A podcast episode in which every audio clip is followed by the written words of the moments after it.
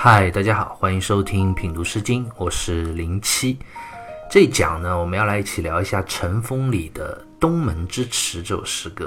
《东门之池》这首诗歌啊，非常的单纯朴实，就是一首陈国民间劳作的男女青年百姓之间啊传唱的真情的恋歌。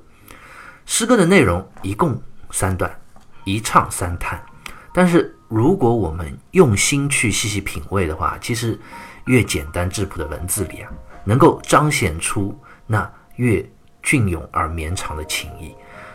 我们就接着来一起读一下这首诗歌。先分别来看诗歌三段的前一句：“东门之池可以沤麻，东门之池可以沤柱，东门之池可以沤坚。”东门之池，东门指的就是陈国都城的东门啊。我们在之前的诗歌里啊，已经知道东门附近是当时陈国百姓聚集聚会的一个场所，那里离晚秋很近，经常会举办各种官方的巫术活动。当然，除了聚会活动，在东门之地啊，有许多陈国平凡百姓，他们在那里劳作。东门之池的这个“池”字。马瑞辰在《毛诗传简通释》里就解释说：“古者有城必有池，池皆设于城外，所以护城。”什么意思呢？就讲古人的城市啊，周围一定会有水池的。其实也就是一座城市的护城河，天然的也好，或者人工造的也好，反正是用来保护这座城市的。在战争的时候啊，可以让城市的城门啊不那么容易的被敌人所攻破。古人有城必有池，所以我们知道古人称城市啊也叫做城池。当然，护城河在战争的时候能够起到阻挡敌人、保护城墙、城市的作用。那在平时呢，也可以有其他的用途。什么用途呢？诗歌接下来一句啊就讲到了，可以沤麻。沤这个字指的是用水长时间浸泡之意。那浸泡什么呢？麻就是一种植物了，它的茎。经过长时间的浸泡啊，可以剥去表面的那些物质啊，得到里面柔韧耐磨的纤维。这种纤维啊，就可以用来织布做衣，也就是我们经常说的麻布麻衣。那这诗歌啊，接下来两段的同一句话也是类似的含义。第二段讲到可以沤柱，这个柱子指的就是苎麻，其实也是麻这种植物的一种啊。它浸泡之后得到的纤维，也是古人用来织布做衣的一个主要的材料。那最后一段讲到的可以沤坚，这个坚字，朱熹在《世纪传》中就解释说啊，坚叶似毛而滑泽，茎有白粉，柔韧，宜为所也。意思就讲坚这种植物啊，它是一种类似于白毛的植物，它的茎部啊也有细长柔韧的纤维，可以用来制作绳索。好，我们看诗歌三段分别的这第一句啊，其实就是一个当时陈国普通百姓劳作的一个场景。因为织布做衣通常都是妇女的工作，所以在这里所描写的，其实也是在东门外沤麻、沤柱、沤坚的一群平凡劳作的勤劳的女子。那日常的劳作啊，虽然是非常辛苦的，但是在劳作中啊，辛勤劳动的人们啊，却又是最美的。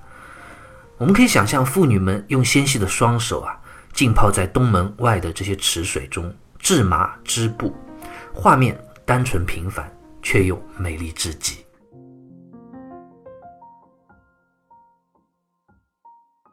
当然，我想不单单是我们这些千年之后的读者会被诗歌所描绘的这群东门之外用心劳作的平凡女子所感动，她们的美丽啊，那样的单纯，那样的勤劳。我们深深的被他们打动。那当时陈国一定也有许许多多的青年的男子，也会对这些勤劳质朴的女子啊心生爱意。所以诗歌接下来分别三段的后一句，就是关于美好爱情的一段内容了。比美书姬可与物歌，比美书姬可与物语，比美书姬可与物言。比美书姬，书姬这个“书”字啊，其实就是贤淑善美之意。那“姬”这个字啊，是当时周朝的姓氏。闻一多在《风氏类钞》中啊，就解释这个“姬”字啊，他说：“姬和姜两个姓都是当时最上层的贵族。那二姓的女子啊，必最美丽而华贵，所以诗人称美女为淑姬、孟姜。所以，我们看这里“比美淑姬”这一句啊，其实就是诗人在感叹东门外劳作的这女子啊，她们美丽非凡。虽然她们只是一些平凡人家、底层社会的普通百姓，但是在诗人的眼中呢，她们比起那些姬姓、姜姓的贵族女子们，却也丝毫不差。正所谓“情人眼中出西施”啊，讲的就是这样的道理。那除了感叹之外，青年男女之间也一定会有充满爱意的互动。接下来互动就来了，诗歌就讲到“可与物歌”。物这个字，毛氏正解就解释说：“物由对也，也就是相互对的意思。所以物歌啊，就指两个人之间相互对歌。啊，这美丽动人的姑娘，我们可以一起唱唱歌嘛？你一句我一句，这样一应一答，互相来表达爱意，也能够。”舒缓劳作的艰辛。那诗歌接下来两段，可与物语，可与物言，意思也是相互接近的。就讲除了唱歌对歌之外，我们还能一起互相说说话，一言一语，来来往往。这样一来啊，美好的爱情啊，不就自然的发生了吗？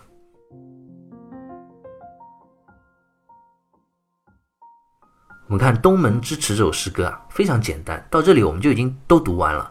诗歌描绘了这样一场陈国东门之外，青年男女之间在辛勤劳作之余，互相对歌细语、含情脉脉的这样一幅爱情的画面，真的是单纯平凡却又美好至极。但是历来对于这首诗歌啊，却有许多不同的看法。比如清代的方玉润在《诗经原始》中啊，就评价这首诗歌说：“其词意浅率，终非佳构，不必再多繁多变矣。”意思就讲《东门之池》这首诗歌啊，文字言辞实在是太浅显简单了，内容也非常的直白，所以并不能称得上什么好的作品，因此啊，也没有太多去品读它的必要。那现在啊，有许多关于《诗经》的解读啊，也有很多学者都这么认为，觉得这首诗歌太简单了，价值意义啊都不大。那我想这样的理解啊，其实是比较草率的。《东门之池》这首诗歌啊，尽管文字很浅显。但是它内容，其内在的含义啊，也绝非是那么简单的。首先，我们可以想一个问题啊：古人妇女劳作的内容有很多，诗人为什么要以沤麻、沤柱、沤肩作为诗歌的起兴呢？这当然不单单是指劳动妇女她们的身份这么简单，其实背后啊也有更深层的一个隐喻。《毛氏正解》里就讲：“于池中揉麻，可以。”七级做衣服，心者欲贤女能柔顺君子，成其德教。意思又讲，麻柱坚这样的植物啊，它们本身是比较粗糙坚硬的，但是通过水中浸泡梳洗的这样一个劳作的过程啊，这些原本坚硬厚粗的植物，慢慢变成了柔顺坚韧的纤维，可以舒舒服服地穿在身上了。这难道不也就象征着男女之间的爱情吗？本来那些粗里粗气的青年男子，在心爱的女生面前是什么样呢？也开始变得温情脉脉的，和对方一起唱起了歌谣，轻声细语的跟对方去交心聊天。这就是爱情的力量啊！这是一种魔力，能够让人变得温柔可爱，难道不是吗？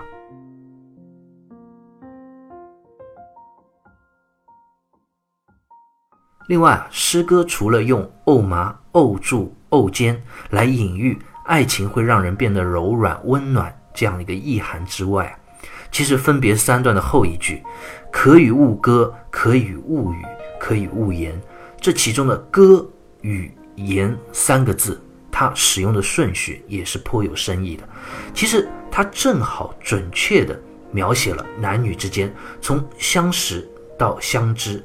再到知心的这样一个完整的过程，一开始啊，互不相识的男女青年，要引起彼此的注意，要互相认识，就是从对歌开始的。一来一去，就这么知道了彼此的存在。我们现在民间，在农村还有这样的一个对歌的习俗，包括少数民族啊，都有这样的习俗。一个人在山的这一头，一个人在山的那一头，可能两个人都还没见到面，都没看到这个人长什么样。但是歌声啊，却让彼此先开始有了交流。那顺着歌声，然后再见到对方，相遇相识。但是这只是初步的一个相识，接下来就要更进一步去认识彼此了。这时候就不能再对歌了，唱个没完没了也不行，对不对？而且你老唱歌，身边的人都能听到，那怎么行啊？所以从相识到相知啊，就要两个人开始不唱歌了，要好好说说话了，说话交流来了解彼此。所以诗歌接下来第二段就讲到物语，第三段讲到物言。我们现在看“语”和“言”这两个字，好像是差不多的意思啊。其实，在古时候，这两个字的含义是有所区别的。《说文解字》里就讲啊：“直言曰言。”论难曰语，言自言己事也；语为人论说也。什么意思呢？就讲语啊，指的就是跟别人说一些其实跟自己并没有很大关联的事情，比如一起讨论一些话题啊，说一些最近的新闻啊，这叫做语。而言呢，这个字啊，则是用来表达自己心中的想法了，说说自己内心的感受。所以我们经常讲诗以言志。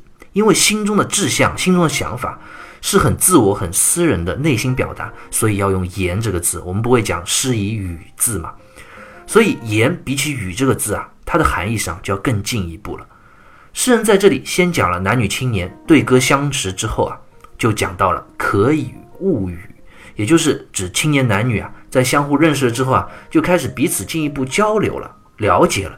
一开始呢，大家还是比较有所保留的，在一起啊讨论一些，比如说时事新闻啊、热门话题啊之类的。然后呢，彼此有了更多的好感和信任之后啊，就要开始表达自己内心真实的想法了。所以最后诗人才讲到可与物语，从刚刚的相知，现在到了互相吐露心声、交心知心的这样一种程度了。这样关系的进展，其实是需要很长的一段时间的。其实就好像诗歌一开头讲到的沤麻、沤柱和沤尖一样，我们知道麻、柱、尖这样的植物啊，可是要用水将其泡上好几天，它才会慢慢变软，才能剥下麻皮，剥下它们的表皮，露出其中真正柔韧的纤维。所以好的爱情啊，不也是这样吗？细水长流，需要足够的时间啊，去让两个人相互认识、相互理解对方。到最后啊，才能够看到彼此真正的内心世界。所以，我们经常讲“日久见人心”嘛。孟子里啊，就有这样一句话，他讲：“人之相识，贵在相知；人之相知，贵在知心。”意思就是说，人和人之间的关系啊，首先当然是要相知了，就是认识彼此。而最珍贵的呢，是知心，这是最高的一个程度，是了解彼此的内心世界。只有真正了解了彼此之后啊，这样基础上产生的爱情，就绝对不是那种浮夸的快餐式的廉价的感情了，而是能够真正稳固隽永而且长久幸福的。我想，现在如果我们再回过头读《东门之池》这首诗歌的话，就不会很草率地认为这是一首非常简单乏味的诗歌了吧？